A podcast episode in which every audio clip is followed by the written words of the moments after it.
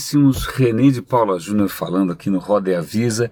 E este é um momento raro, porque isso daqui é um remake. É uma, estou fazendo pela segunda vez. Por que, que eu estou fazendo pela segunda vez? Porque eu não testei. Hoje de manhã estava empolgado com uma ideia. O Roda e Avisa, para quem não conhece, para quem está vendo pela primeira vez, nasceu há 14 anos atrás, ou 15, sei lá. E nasceu de que maneira? Eu era uma época de muita incerteza, uma época logo depois da bolha, nada era muito certo, e aí eu falei, puxa, né, eu estou com uma série de pensamentos, de reflexões, mas se eu for colocar no papel, eu preciso estruturar melhor, e aí nasceu o Roda Avisa dessa maneira mesmo, gravando no carro, na época era só em áudio, né, com o tempo, com a evolução de banda larga, de, de, dos aparelhos também, eu comecei a fazer em vídeo, mas o Roda Avisa sempre teve essa característica de compartilhar sem roteiro, compartilhar de impreviso, de improviso e de maneira imprevista também, é, ideias que estão, sei lá, fervilhando na minha cabeça e que eu quero registrar e compartilhar com vocês. O Roda Avisa não coloca em risco mascotes, pedestres, equipamentos urbanos, nem nada, porque eu só manipulo, eu só interajo com a câmera quando o carro está parado. Pois bem, muito bem. Hoje de manhã estava lá empolgadíssimo e resolvi gravar, então eu falei, vou colocar um microfone e vai funcionar, não vai ter problema nenhum. Aí cheguei no trabalho, imediatamente subi o vídeo, foi deve ter ficado ótimo. Tá? Aí depois que o vídeo estava no ar e uma dúzia de pessoas já tinha visto, eu percebi que o áudio estava uma lástima, porque eu não testei. E na verdade essa é a pauta mesmo desse, desse vídeo, que é a questão de testar e da questão de certeza. Eu tive, na verdade, hoje de manhã, o dia começou de uma maneira meio bizarra, porque começou com um, um né, não foi exatamente um bate-boca, mas um entrevero com um personagem que, para minha, para o meu absoluto desconcerto, defende que a Terra é plana. Aí eu falei, pera, deixa eu entender. Você quer dizer que você acredita que a Terra é plana? Ele falou, sim, eu acredito, é, eu tenho, eu não lembro se ele falou certeza absoluta ou se ele falou que isso é uma verdade absoluta.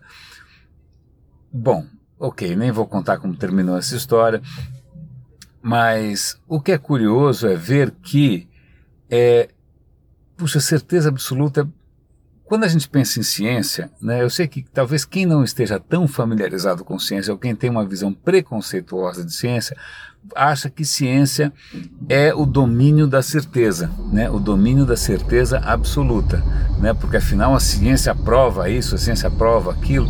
Na verdade, não. Na verdade, a ciência não prova nada, e se tem uma coisa que é a marca registrada da ciência, né? desde que surgiu o método científico, é esse, talvez, quem, quem que a gente vai dizer que é o pai disso? Bacon, Sócrates, não sei. Mas desde que surge o método científico, ele se caracteriza, caracteriza pelo quê? Por justamente questionar qualquer certeza, né? Ele se caracteriza pela dúvida, né? É, na verdade, se caracteriza até por duas coisas. Se caracteriza primeiro com você se é, espantar ou você ficar é, intrigado com alguma coisa que você observa, né? E aí daí surge o que? A vontade de descobrir como isso funciona. Né? Então é como se para mim a ciência, os dois principais símbolos da ciência para mim é o ponto de exclamação, que é a sua capacidade de, de ficar intrigado, de ficar maravilhado, e depois o ponto de interrogação. O resto é decorrência. Então em ciência, e aí ciência é muito diferente de técnica, técnica normalmente tem essa ilusão de certeza, mas ciência não, e por isso que a ciência avança tanto, né?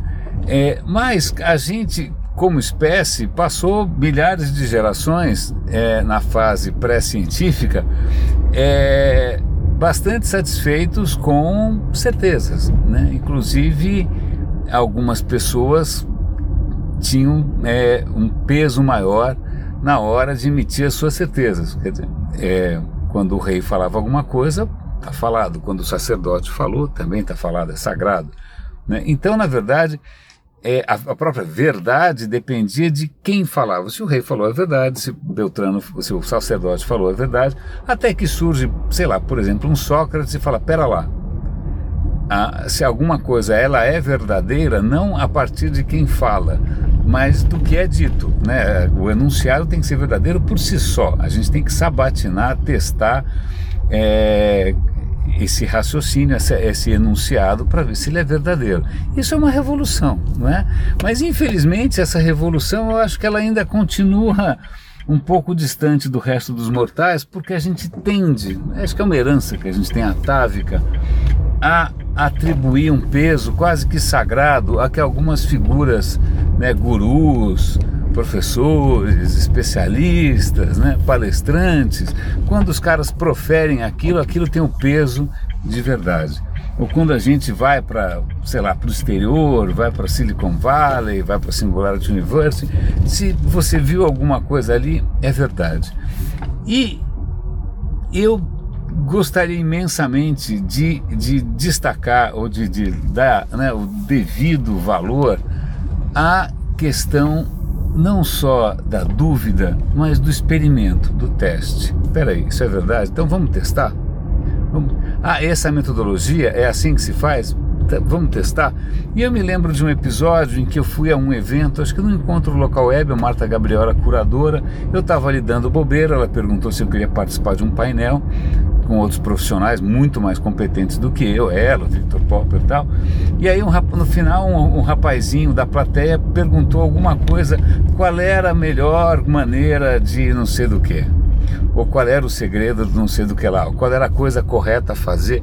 Aí cada especialista deu a sua opinião, muito pertinente, claro, e aí eu bati a mão aqui, né, na, na frente da, do meu crânio e falei, como é que chama isso daqui?